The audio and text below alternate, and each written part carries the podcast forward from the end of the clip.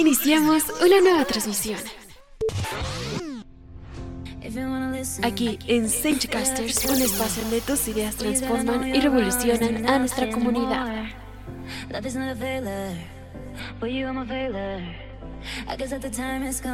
Todo lo que nos interesa y todo lo que nos gusta está aquí en Casters.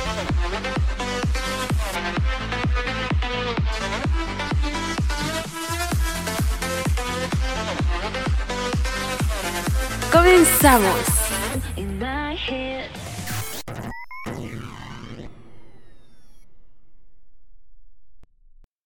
Hola y sean bienvenidos a Casters, un espacio en el que compartiremos nuestras ideas y opiniones sobre temas que interesan a los jóvenes en la actualidad.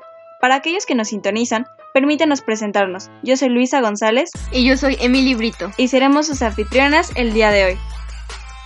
El tema del episodio de hoy es no me define un estereotipo.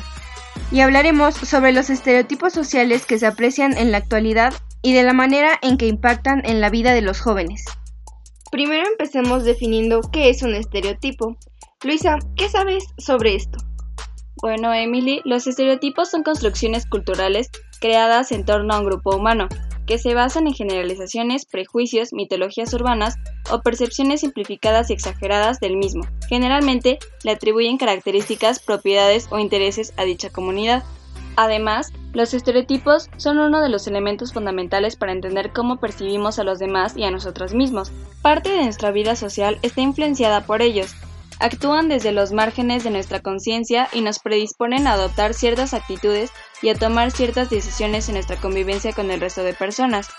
El problema es cuando los estereotipos sustituyen o impiden conocer la realidad de los individuos. Los juicios previos son fáciles, pero la realidad es siempre compleja. ¿Y entonces sabes en dónde se originan? Siendo honesta, no lo sé. ¿En dónde se originan, Emily? Para aquellos que no lo sepan, los estereotipos de género tienen tres contextos. El primero es la familia, pues es el primer núcleo donde se aprenden los roles de género. Las niñas y los niños aprenden en el hogar a través de lo que se les enseña a sus padres, cómo deben comportarse. En muchas ocasiones, las niñas y los niños son incluso valorados, premiados o castigados si demuestran comportamientos o intereses de acuerdo a lo que se espera de ellos. La familia sigue transmitiendo estos estereotipos por tradición y son aún considerados por la mayoría como naturales y obvios. ¿Te refieres entonces a estereotipos como que el rosa es para las niñas y el azul para los niños? Exactamente. Bueno, el siguiente contexto es el social. La sociedad dicta un rol de cómo hay que comportarnos de acuerdo con el sexo que tenemos al nacer. En otras palabras, la sociedad establece lo que se espera de nosotros como mujeres u hombres. Esto se hace notar de diversas maneras, desde las distinciones de ropa hasta las expresiones que escuchamos a lo largo de nuestras vidas. Tradicionalmente, los hombres y las mujeres aceptan estos estereotipos de género como una forma de encajar con el resto del orden social. Entonces, un ejemplo de este tipo de estereotipo podría ser que el maquillaje es exclusivamente para el uso de mujeres, ¿no es cierto? Sí. Y por último están los medios de comunicación. Los medios de comunicación, tanto los tradicionales como los digitales, juegan un papel muy importante en la creación de la imagen femenina y masculina estereotipada. Dictan modelos y comportamientos a imitar que son una vía eficaz para perseverar la idea de desigualdad entre hombres y mujeres. Los mensajes que emiten a diario son los medios de comunicación, incluida la publicidad, simplifican la realidad y encasillan a las personas sin permitir que se descubra un modelo de la sociedad más igualitaria. Bueno, Emily se aprende algo nuevo todos los días. La verdad es que conozco el origen, pero no sé si hay clases de estereotipos. ¿Las hay? Qué bueno que preguntas, Emily. En efecto, los estereotipos pueden clasificarse dependiendo del tipo de población sobre la cual tratan. Por ejemplo, están los estereotipos de clase, que son aquellos que tienen que ver con alguna clase social, comprendida como un conjunto homogéneo de individuos. Como los ricos no roban o a los pobres no les gusta trabajar. Exacto. También están los estereotipos religiosos, que son aquellos que se aplican a una feligresía o a los practicantes de una religión, a menudo en combinación con criterios étnicos o culturales. Oh, se me ocurre que mm, los budistas son apacibles y sabios. Efectivamente. Nos encontramos también con los estereotipos raciales, aquellos que tienen que ver con alguna etnia o raza humana determinada, a la que se le atribuyen rasgos específicos de tipo físico, mental o moral. De estos he escuchado algunos, como los negros saben bailar, los asiáticos son buenos en matemáticas o los latinos son apasionados y violentos. La verdad es que estos estereotipos son los más comunes.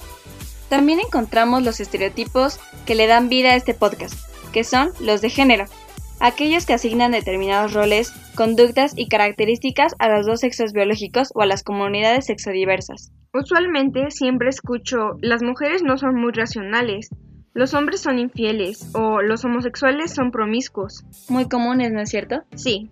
Por último, podemos apreciar a los estereotipos culturales, aquellos que tienen que ver con una nacionalidad o proveniencia cultural determinada. Los ejemplos serían los alemanes son racistas, los colombianos son delincuentes o los africanos son pobres. Exacto. ¿Sabías además que los estereotipos operan en tres niveles? Sí, el cognitivo, el afectivo y el actitudinal. ¿Podrías describirlos? Claro. El cognitivo nos permite reconocer rápidamente la realidad social a partir de los conceptos previos que tengamos de ella. En el afectivo entran en juego los sentimientos que albergamos hacia dicho estereotipo, sean de desprecio o de estima. Y en el actitudinal actuamos de una manera determinada o reaccionamos ante una situación social a partir de los dos niveles anteriores, llevándolos al plano de la práctica. Entonces, ¿podrías darnos algunos ejemplos sobre cómo las personas aplican las clases de estereotipos? Me imagino que debe de haber consecuencias, ¿no es cierto? Sí, de hecho empieza por la aplicación de prejuicios de odio. Esta es posiblemente la consecuencia más negativa de la existencia de los estereotipos, la posibilidad de construir a través de ellos prejuicios negativos que nos lleven a odiar a colectivos de personas no por lo que hagan como individuos, sino por el hecho de ser algo o de llevar una etiqueta. Un ejemplo es el caso del odio racial que impulsaron los nazis, capaz de arraigar en un público masivo entre los habitantes de Alemania. Es uno de los ejemplos más claros de este fenómeno, pero no es ni de lejos el único. Mucho antes de Hitler, las campañas de odio dirigida a las minorías éticas han sido una constante de la historia de la humanidad. Otro ejemplo de la expresión de estereotipos es la adopción de actitudes paternalistas. Los estereotipos no tienen por qué predisponernos siempre a adoptar una actitud hostil hacia los miembros de ese colectivo que nos intentan resumir en forma de generalizaciones. En ocasiones, incluso nos pueden llevar a adoptar una actitud de condescendencia y de paternalismo que, aunque suele resultar molesto, no surge de las ganas de perjudicar al otro. Esta clase de estereotipos son relativamente frecuentes en el trato de muchos hombres que tienen con las mujeres, por ejemplo, entre otras cosas porque históricamente la mujer no ha tenido acceso a los estudios superiores. Tengo entendido que también puede surgir una admiración inmerecida. Tal y como hemos visto, los estereotipos no siempre van de la mano de ideas que nos lleven a odiar a un colectivo determinado. A veces, nos llevan a adoptar una actitud positiva hacia este. En algunos casos, incluso facilitan que surja una especie de admiración y sentimiento de inferioridad, dado que los estereotipos definen a los demás, pero también nos definen a nosotros por contraste. Si creemos que los chinos, japoneses y coreanos son muy buenos en las matemáticas, es porque implícitamente consideramos que el grupo al que pertenecemos se desenvuelve peor en este ámbito. Otra de las maneras en las que se expresan los estereotipos tiene que ver con los malentendidos y los errores propios de contextos en los que se trata a una persona siguiendo pautas de comportamiento erróneas, basadas en mitos o exageraciones de la cultura o la manera de ser de los miembros de un colectivo. Me imagino que esto nos da un resultado de prejuicios, racismo y discriminación, porque a veces la imagen que nos hacemos de otros pasa por las categorías a las que nos vinculamos. Las representaciones colectivas, necesariamente superficiales, que se relacionan a cada categoría, tienen un impacto considerable sobre la identidad social. Así cuando se habla, por ejemplo, de que tal es de izquierda, árabe, negro, judío, alemán, etc., enseguida empiezan a funcionar estas representaciones previas que influyen en las relaciones que se establecen entre grupos y personas, que mientras el estereotipo aparece como creencia, opinión y representación colectiva respecto de un grupo a sus miembros, desde el punto de vista analítico, el prejuicio es la actitud adoptada hacia la vida de otros. La discriminación por su parte implica un trato diferenciado en diversos ámbitos de la vida social de una manera que puede llegar a la humillación y el racismo incorpora la acción violenta supuestamente justificada bajo la idea del prejuicio biologicista. Sabemos además que los estereotipos surgen en general como respuesta a supuestas amenazas. Los inmigrantes vienen a quitarnos el trabajo, los cartoneros son culpables de la inseguridad, los árabes son terroristas o los gitanos son ladrones. Como las mujeres, un sector social históricamente dominado y excluido de lugares de poder y tomas de decisión, pueden poner en tela de juicio la posición tradicionalmente privilegiada de los hombres. No es casual que aparezca en forma reiterada el estereotipo de la mujer tonta, incapaz, consumista, atolondrada, quejosa, etc. Entonces, ¿estás de acuerdo que es importante combatir los estereotipos de género? Por supuesto, los estereotipos o roles de género son construcciones convencionales. Aunque están muy arraigadas en nuestra sociedad y nuestro día a día, es fundamental combatirlos para poner fin a la discriminación. El fenómeno de los estereotipos de género tiene que ser contrarrestado desde diversas aristas, como políticas públicas, en los sistemas de justicia, en los medios de comunicación, en la educación, en las diversas organizaciones, en las empresas y con las personas. Los roles de género limitan el desarrollo personal, familiar y profesional de las personas, casi siempre en detrimento de las mujeres, lo que impide avanzar hacia la igualdad de género. Los estereotipos han funcionado durante muchos años como fuertes obstáculos para que las mujeres sean tratadas de manera digna y equitativa, y han sido limitantes de sus derechos, en especial en áreas de oportunidades en la educación, el trabajo, la familia y la sociedad. De igual forma, los estereotipos afectan día a día a los hombres, pues les niegan el derecho a expresar sus afectos bajo el supuesto de la fortaleza y la insensibilidad. Por estos motivos, los estereotipos de género son agentes de desigualdad y discriminación entre los sexos.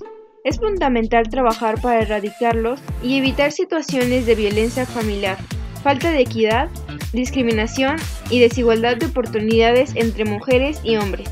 El mayor mito perpetuado sobre el género es que una vez que las niñas llegan a la pubertad se vuelven vulnerables por lo que necesitan protección para preservar su salud sexual y reproductiva, mientras que a los niños se les ve como personas fuertes e independientes.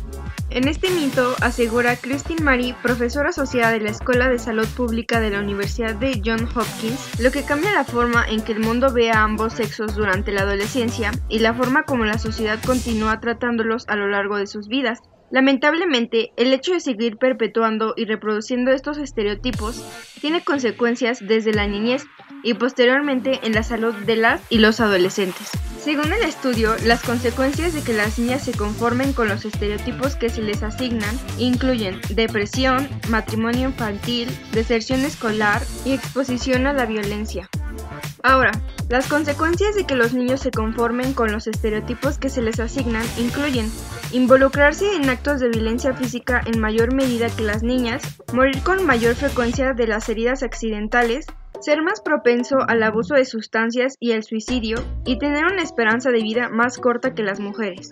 Además, una de las principales conclusiones del estudio es que es importante desafiar los estereotipos de género cuando las y los niños son pequeños. Según Mari, es una oportunidad para abordar estas actitudes y creencias construidas socialmente y no producto de la biología de las personas antes de que se consoliden más adelante. Concluyó también que uno de los problemas es que generalmente miramos las cosas a nivel individual, por lo tanto, sentimos que si simplemente empoderamos a las niñas, las hacemos sentir bien, entonces cambiaremos. El problema, dijo, radica en que estas niñas vuelven a sus hogares y a la escuela, donde reciben mensajes contradictorios. De igual manera, recalcó que por ello se debe poner especial énfasis en los medios de comunicación, ya que a través de esto se transmiten normas injustas y estereotipos de género a nuestros niños y niñas que repercuten en su educación y posterior desarrollo. Me parece que logramos transmitir lo que buscábamos con este episodio. Aunque hay mucho por decir del tema, les hemos dado una gran introducción a este. Bueno amigos, me temo que hemos llegado al final de este episodio. Esperamos que haya sido de su agrado y que lo hayan disfrutado. Ojalá puedan tomar conciencia sobre el impacto que tienen los estereotipos en la sociedad. Aquí nos despedimos sus anfitrionas Luisa y Emily. Hasta luego. Todo lo que nos interesa y todo lo que nos gusta está aquí en Senchicasters. Somos la voz del futuro.